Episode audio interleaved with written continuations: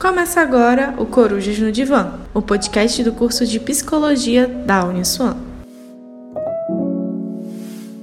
Olá, eu sou Ana Paula Vergara, sou professora do curso de Psicologia da Uniswan e nós estamos começando mais uma edição. Do... Nesse programa de hoje, a gente vai analisar o filme Precisamos Falar sobre Kevin, e para a gente analisar melhor esse filme, eu vou contar com a participação e a companhia dos alunos Rafaela Mello e Marco Guedes. Nesse momento, eu queria que a Rafaela se apresentasse.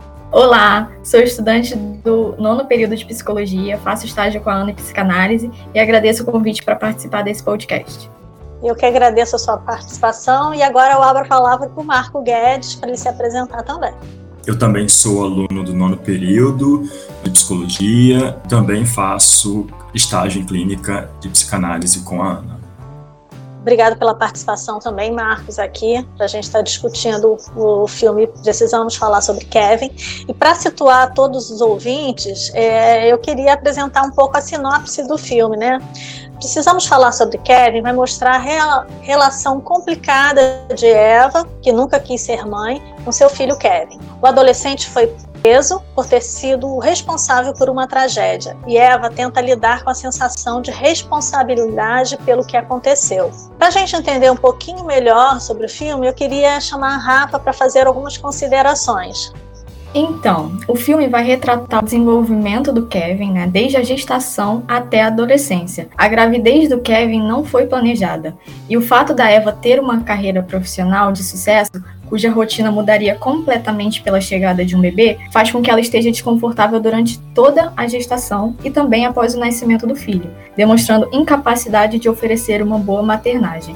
Já o pai de Kevin, apesar de ser afetuoso, não impõe os limites necessários para um bom desenvolvimento infantil. Como a gente vai fazer uma breve análise, teremos que dar um spoiler do que foi essa tragédia, né? Quando o Kevin já é adolescente, ele comete um assassinato em massa de pessoas em seu colégio e também mata o pai e a irmã mais nova, deixando somente sua mãe viva. E aí a gente vai fazer uma análise pautada nos conceitos de Françoise Doutor, que foi uma psicanalista francesa, e de Donald Winnicott também.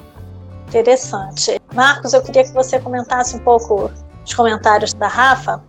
Então, esse filme realmente é um filme que vai trabalhar alguns conceitos bem importantes para gente.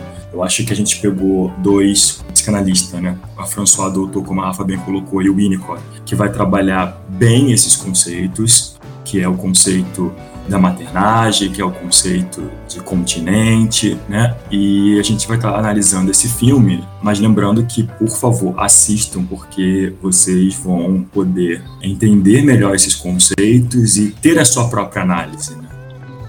Muito bem. Então, para a gente entender melhor essa análise do filme, né, à luz da psicanálise, focando principalmente em François Douto e Donald Winnicott, é, vamos aí, eu queria perguntar umas coisas para vocês, né? Vocês já pontuaram, né, que o enredo do filme principalmente é em cima dessa relação de maternagem, uma maternagem onde a, a Eva não queria ser mãe, né? Eu queria entender um pouquinho com vocês e perguntar para vocês né, qual a importância de se debater as questões difíceis que envolvem uma maternidade maternidade? Qual é a importância?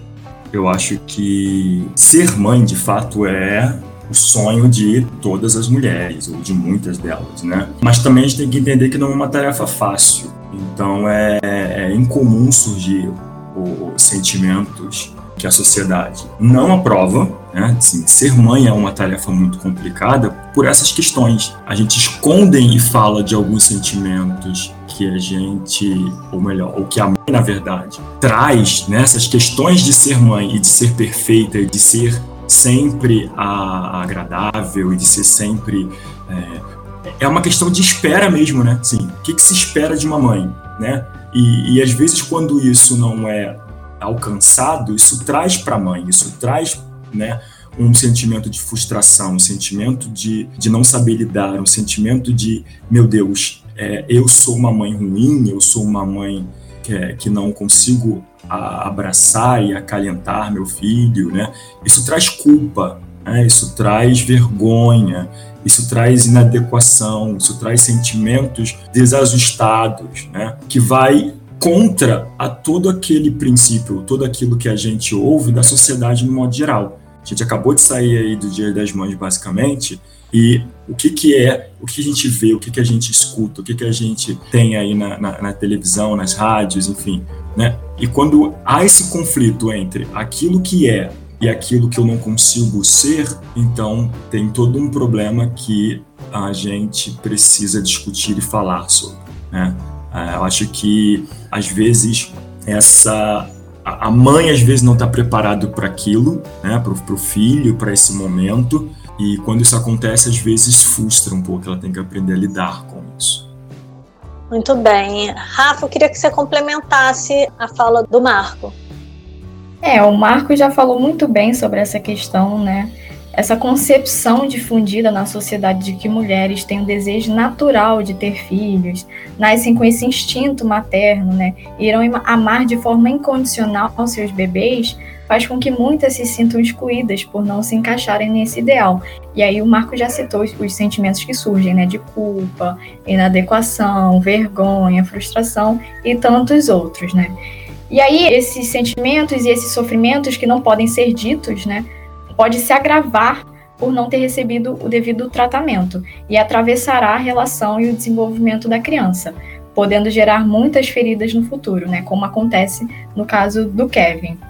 E aí Françoise Doutor vai falar sobre o sujeito desejante, ou seja, um sujeito desejado por alguém, pelo outro. Para ela, a vinda ao mundo é a encarnação de três desejos: o da mãe, o do pai e o do próprio sujeito o que não acontece de forma plena no caso do Kevin, já que a gestação não foi planejada e a mãe não desejava, e ela não pôde falar sobre esse sofrimento, né? E aí tem uma cena que é muito interessante no filme, é, que mostra bem isso. Na cena, a profissional, né, a médica, a enfermeira que estava cuidando dela, diz para Eva parar de resistir no parto. Ou seja, o desejo do Kevin era o de nascer, mas o desejo da Eva parecia não ser o mesmo, né? Tanto é que ela não consegue investir a libido no filho, não consegue olhar para ele ou segurá-lo após o parto. É muito importante tudo que vocês dois trouxeram, né?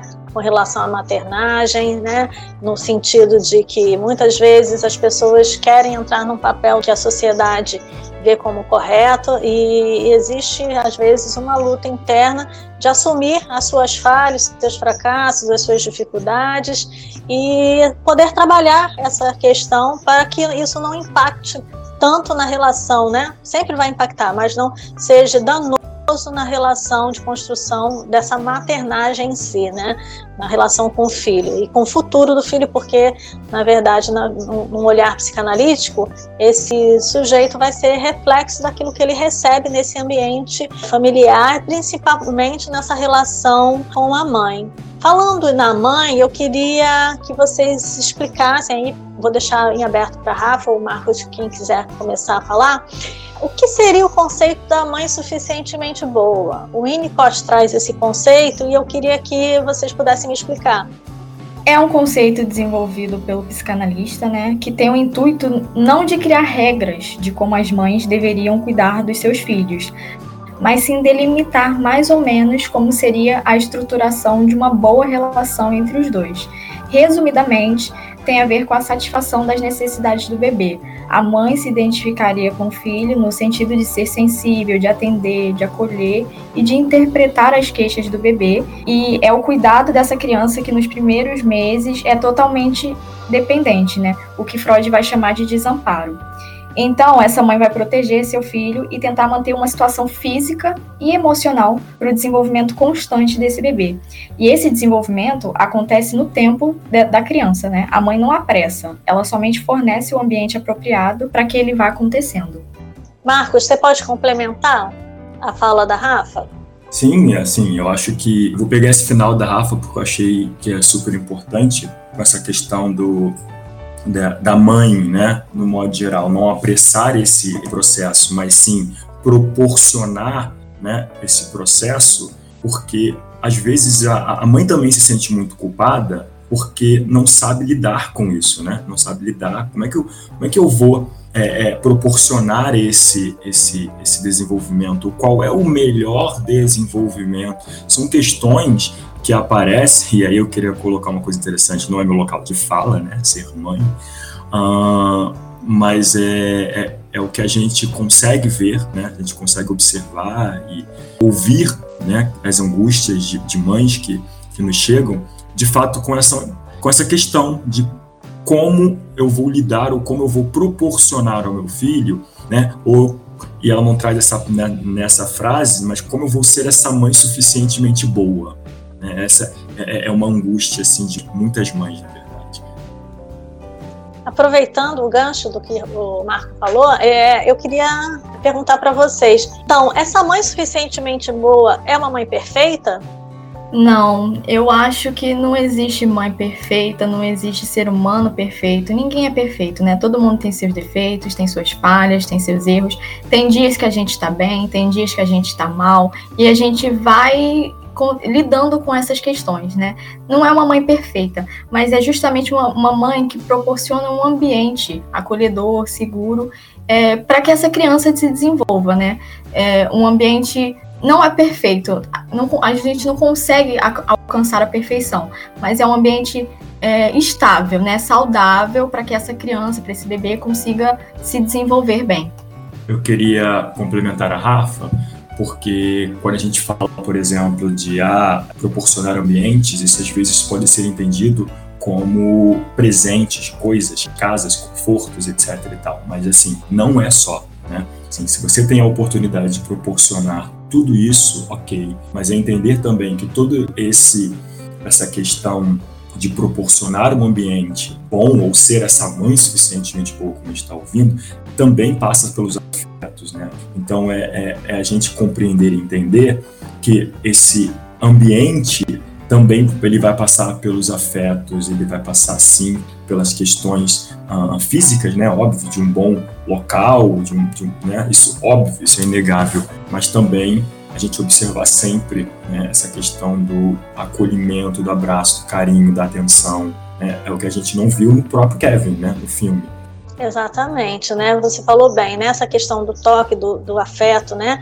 Através desse toque, muitas vezes as pessoas se cercam de, de bens materiais e isso não é, na maioria das vezes, o mais importante, né? Essa relação, é, muitas vezes você abraçar o filho, é, um abraço forte de sustentação, é, pode trazer um respaldo que fica, como a gente já falou, né, é, de, dessas memórias ficam na lembrança né, de que essa mãe foi capaz foi suficientemente boa para amparar esse filho, né? Mas seguindo adiante nas nossas análises sobre o filme, eu queria reportar vocês a uma cena, né, do filme onde a mãe do Kevin, ela diz que era feliz antes dele aparecer, né? Qual seria o efeito disso no psiquismo de uma criança? Uma mãe falar eu era feliz antes de você nascer. É prejudicial, né? Porque a criança internaliza essa falta de desejo da mãe. E isso vai afetar a autoestima e inúmeras outras questões emocionais. Tanto é que depois, quando ele está mais velho e ela vai contar que está grávida da irmã dele, ela diz que algumas coisas mudariam no ambiente familiar por conta da chegada de um novo bebê, né? E que ele se acostumaria com isso. A resposta dele é exatamente essa, abre aspas. Só porque você se acostuma com algo, não quer dizer que você gosta. Você se acostumou comigo. Ou seja, ele consegue perceber que a mãe não gosta dele. E isso fere o narcisismo infantil, né? E dificulta a estruturação do eu.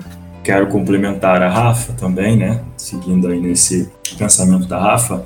E complementar que a François Douto, ela tem uma teoria, né? Ela vai dizer que a gente ser é, linguageiro, né? Ela vai usar isso. E ela vai dizer que antes mesmo da gente nascer, de, um, de uma criança vir ao mundo, ela já nasceu nos pensamentos, no narcisismo é, desses pais, né? Então, assim, antes mesmo dela vir ao mundo, ela já nasceu para esse pai, para essa família. Então, ela já ganha um nome sem antes estar aqui. Ela já é pensada, ela já é idealizada. Já se preparam-se roupas, né? Já se sonha com essa criança. Então, isso não aconteceu com a mãe do Kevin. Quando ela fala que ela era feliz antes, né, o que, que isso traz para uma criança né, que não foi desejado, que pode pensar: caramba, minha mãe não me desejou, minha mãe não me quis. Né, e pode pensar: eu fui um impedimento para minha mãe, o quanto isso acarreta de problemas futuros. Né? Então, todo esse processo de não desejar essa criança fatalmente isso vai acarretar num problema muito maior lá atrás, né? como a François colocou bem. Pegando o gancho do Marco, a doutora vai falar da, dessa busca fetal, né? Desde a vida fetal, a criança busca a comunicação. Então, durante a gestação do Kevin, essa comunicação por meio da palavra não existiu pois Eva permaneceu apática e não se comunicava com o bebê em sua barriga, né? Porque não era desejado, não foi planejado e etc e tal. E depois do nascimento, ela continua sem conseguir falar com Kevin. E isso acaba afetando a relação dos dois, né? Pois o bebê espera essas trocas de linguagem vocal e gestual da mãe e se sente íntegro quando isso acontece importantíssimo, né? Tudo que vocês colocaram, né, pra gente.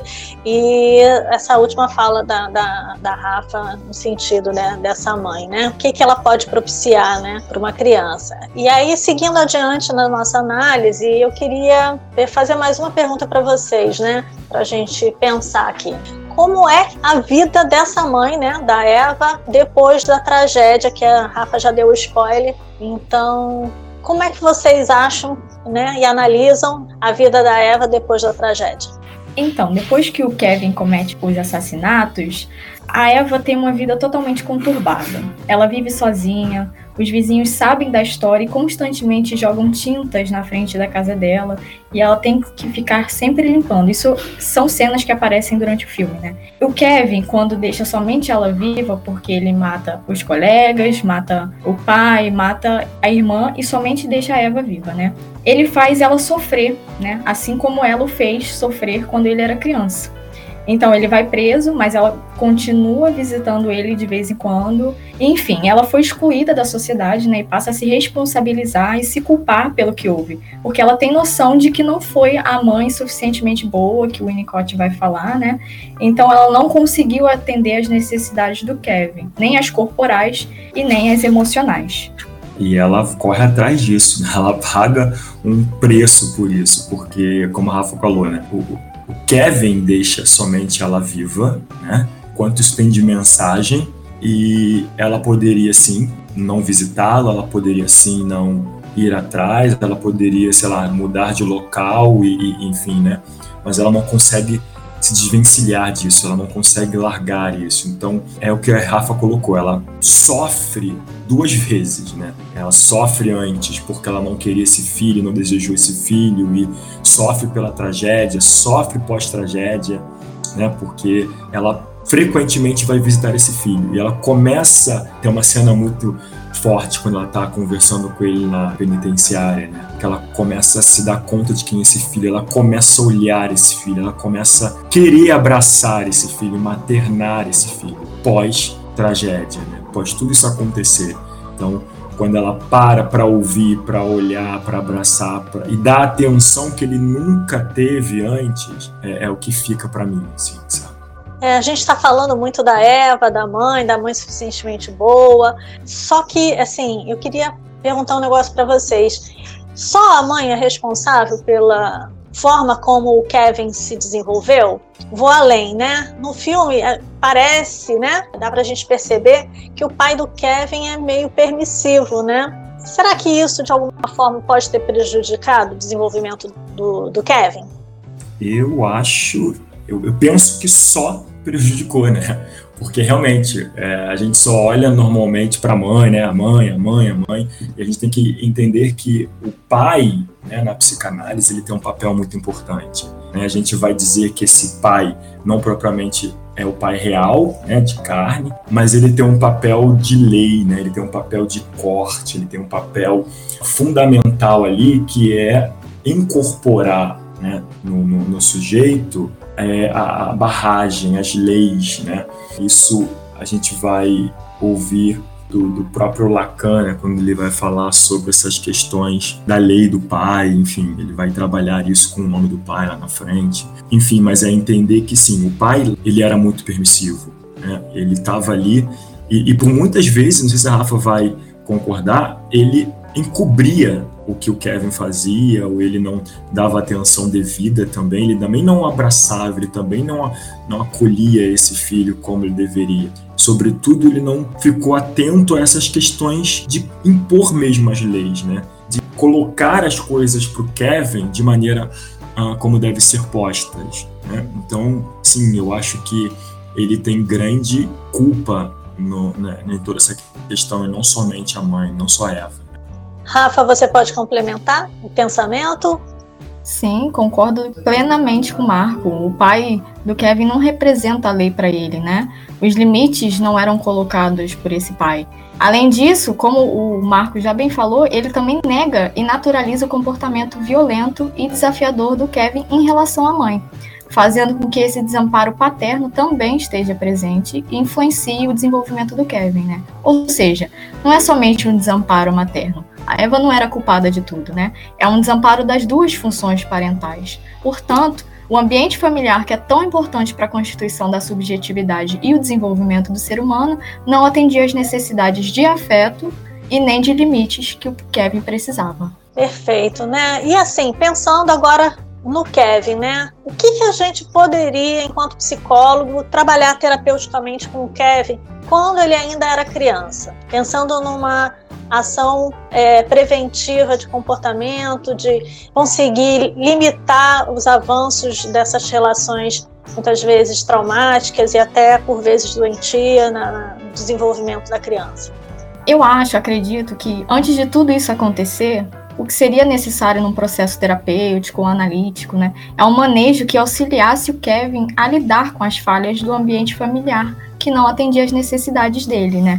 Algo que se aproximasse de um acolhimento materno, que tem o intuito de resgatar a afetividade que não pôde ser experienciada plenamente na relação familiar. Falta no, nos conceitos de Winnicott, a gente tem os conceitos de holding em handling, né? O holding, que a Ana já mencionou aí, seria a sustentação, né? Onde a mãe ou responsável protege o bebê dos perigos físicos.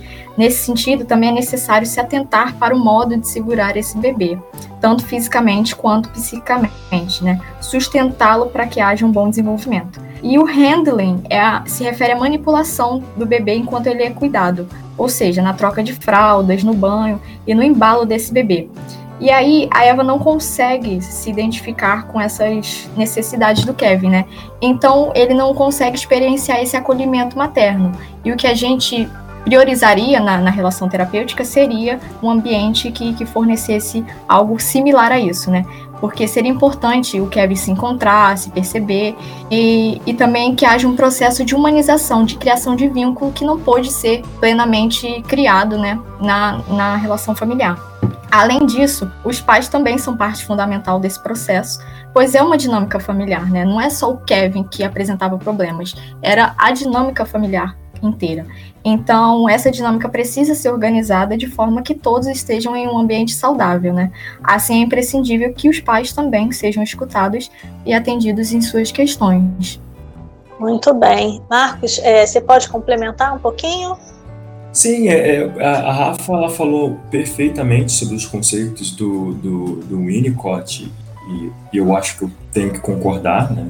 Porque, de fato, quando a gente percebe o Kevin, quando a gente olha para toda a situação de, do, do, Kevin, a gente vai perceber que o que faltou ao Kevin foi esse, esse holding, foi esse handling, tal cena icônica quando a, a Eva com aquela criança que levanta, pendura aquela criança uh, próximo à, à, obra, né? Acaba tendo uma obra muito barulhenta. Aquilo mostra o quanto faltou ao Kevin esse holding, quanto faltou ao Kevin esse handling, quanto faltou uh, ao Kevin toda essa dinâmica. Como a Ben Rafa pôs, é, não é só o Kevin, né? Assim, de novo, é a Eva, a família, todo um conjunto que precisava ser visto, ser tratado, ser olhado. Mas concordo plenamente com a Rafa com relação a esses conceitos, porque sim, isso acarreta ou traz futuramente problemas psíquicos muito sérios.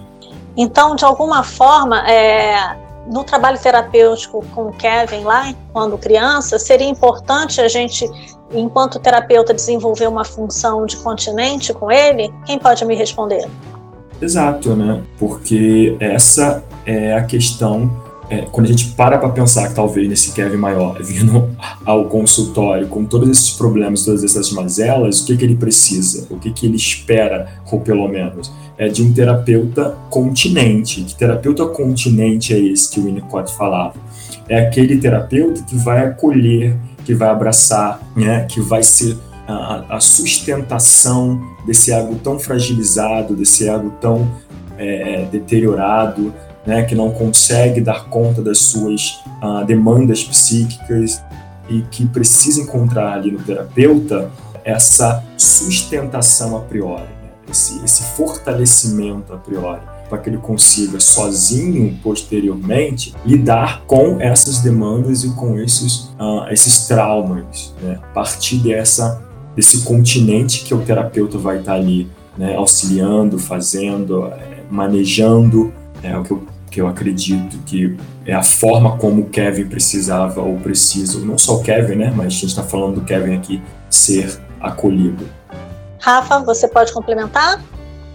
Posso, eu acho que o Marco já explicou muito bem é, essa relação de, de continente do terapeuta, de fornecer um ambiente acolhedor, seguro, onde o paciente, ou o Kevin, ou qualquer outro paciente, possa se sentir acolhido em suas questões, né, em suas queixas, nas suas dores. Então é muito importante que esse, esse, esse ambiente seja um continente, né, que, que sustente essas dores e essas essas problemáticas trazidas pelos pacientes, tanto Kevin ou qualquer outro. Muito bom, né? Acho que a gente poderia ficar aqui discutindo e, e vários conceitos só baseado nesse filme, né? Então, mas a gente está encerrando já. E para isso eu queria agradecer novamente a participação da Rafaela Mello, e do Marcos Guedes, alunos do nono período de psicologia, é, fazendo estágio em psicologia clínica na abordagem psicanalítica. Muito bom ter vocês aqui compartilhando esses conceitos, essa visão, analisando esse filme. E eu queria passar a palavra agora para a Rafa se despedir. Foi um prazer participar desse debate com vocês. Acho que contribuiu bastante para os nossos ouvintes é, entender um pouquinho melhor sobre o filme, também sobre alguns conceitos da psicanálise. Eu que agradeço é, poder estar aqui. E é um filme né, bem interessante para debater essas questões sobre maternidade, desenvolvimento infantil, onde a maternidade e a paternidade foram faltosas, enfim. Não é um filme simples de ser visto, né? Ele é intenso, possui uma cena de violência que retrata essas dificuldades emocionais, mas é indicado para quem se interessa por essas temáticas. Muito bem, é um filme intenso, mas que faz a gente refletir em muitas coisas que a gente vive, né? Viveu, vive e presencia nos nossos ambientes onde a gente circula, né? Marcos, seu tchau aqui para os nossos ouvintes. É, de fato, realmente é um filme muito tenso, assim, mas super recomendo, como a Rafa bem colocou. É um filme que, para quem se interessa pela temática, né, sobre a questão da, da família, né, da né, paternidade no modo geral, realmente assistam, acho que vai ser muito agregativo a todos. Bom, eu quero muito agradecer a você, né, agradecer a todos pelo convite. Obrigado, Rafa. Espero ter ajudado, de certa forma, um pouquinho a contribuir aí para quem ama psicanálise como eu, que possa aí se aproveitar muito, né, ter um bom proveito desse podcast. Obrigado. Foi um prazer estar com você também, Marco e Ana. Muito obrigada. Eu que agradeço a participação do, da, da, Rafa, né, da Rafaela e do Marco, que enriqueceram aqui, contribuíram muito para a gente entender um pouco da, da, psicanálise à luz, né, desse filme aí do Kevin, né. Eu agradeço vocês, ouvintes, né, e eu fico por aqui. Aproveite para conhecer o Instagram da Uniswan, que é Uniswan, e fiquem por dentro de tudo que acontece por aqui. Conto com uma produção da Escola de Comunicação e Marketing da Uniswan. E eu sou Ana Paula Vergara. Até a próxima. Você acompanhou o Corujas no Divã, o podcast do curso de Psicologia da Uniswan.